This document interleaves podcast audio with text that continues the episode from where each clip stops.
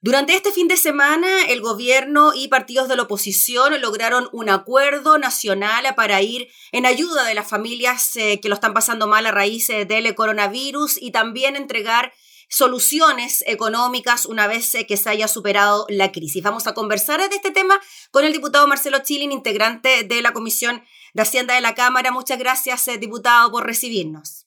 Gracias a usted, Gabriela. Buenos días. Buenos días. Diputado, ¿Quedó conforme con el acuerdo como se plantea hasta ahora? Claro, el detalle exhaustivo lo tendrán que ver ustedes en la comisión o cuando ya se tramiten los proyectos de ley, pero en términos generales, ¿le parece que es un buen acuerdo? Si no nos pareciera a los socialistas de que es un buen acuerdo, Gabriela, no lo habríamos suscrito. Ahora, yo creo que llamarlo acuerdo nacional es un poco rimbombante, porque un acuerdo nacional es el que marca un rumbo por un largo periodo de tiempo a recorrer por el país.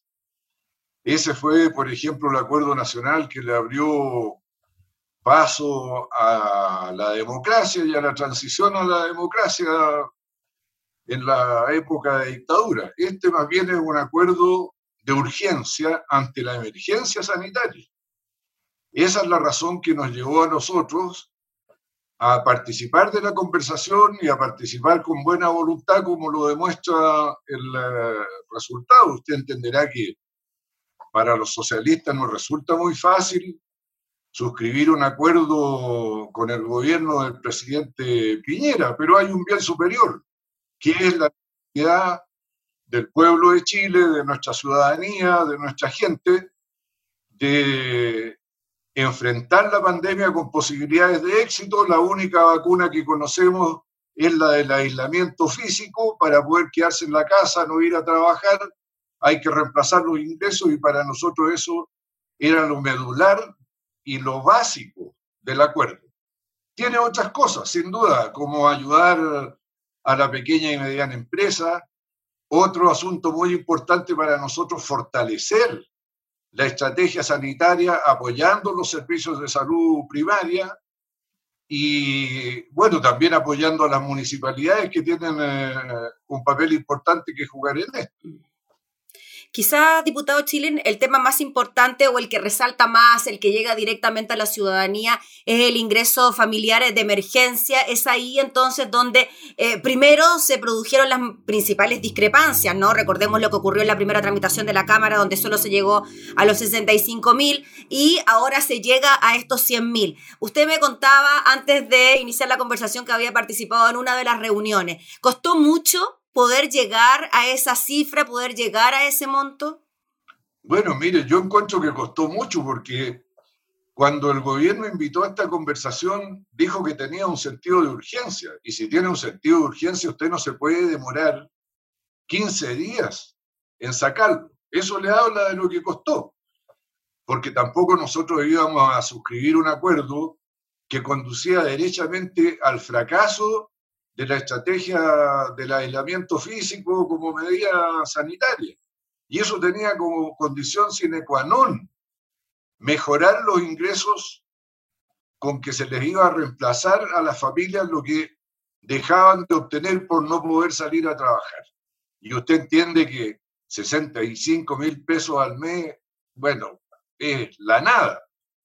Además, aquí nosotros no podemos arbitrariamente determinar los montos. Nosotros, ¿por qué proponíamos la línea de pobreza? Porque es una definición oficial del gobierno y del Estado de Chile, que es fruto de estudios, de trabajos, de análisis, y donde se mide cuánto necesita usted para alimentarse, cuánto necesita para transportarse, cuánto necesita para vestirse, incluso cuánto necesita para esparcirse. Fíjese usted, y decir así 65 mil pesos basado en la nada, a nosotros no nos parecía. Por eso decíamos línea de pobreza, que es un dato oficial del Estado de Chile.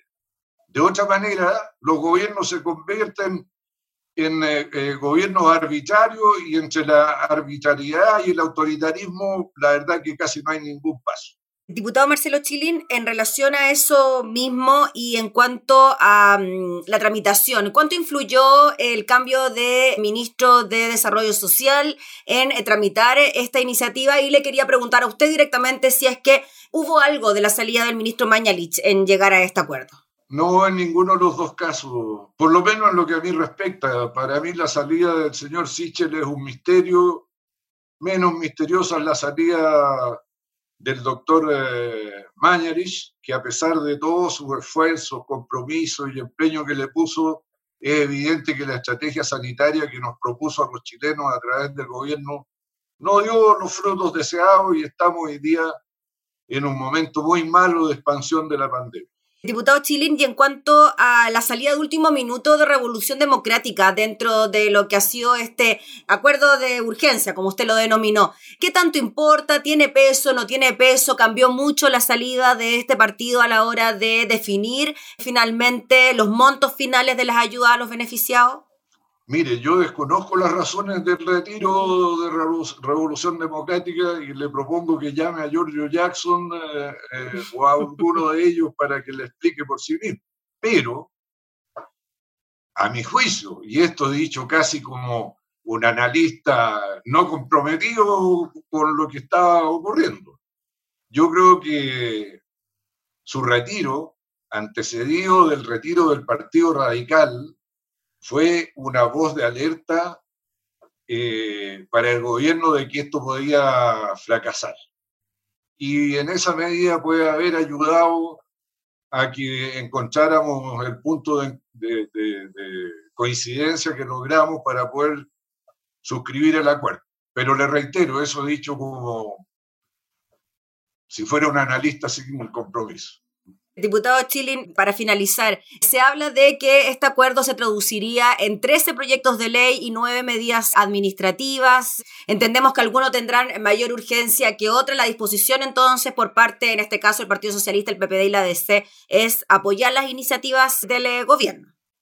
Sí, sin ninguna duda. Ahora, nosotros esperamos que la traducción del acuerdo a los proyectos de ley y a las medidas administrativas tengan que ver con la letra y el espíritu de lo que acordamos, porque si llega alguna sorpresa, bueno, a las sorpresas se las trata como tales, pues no, ah, son novedades y por lo tanto se discute todo de nuevo, no, pero si se apega a la letra y el espíritu de lo que convinimos, yo creo que no debe haber ninguna dificultad en la tramitación y espero que el primero que entre cuanto antes sea el proyecto de protección social asociado a los 100 mil pesos de ingresos por persona eh, para el núcleo familiar, eh, de modo que efectivamente las medidas de distanciamiento físico que implican las cuarentenas se puedan eh, asumir por la familia con cierta facilidad y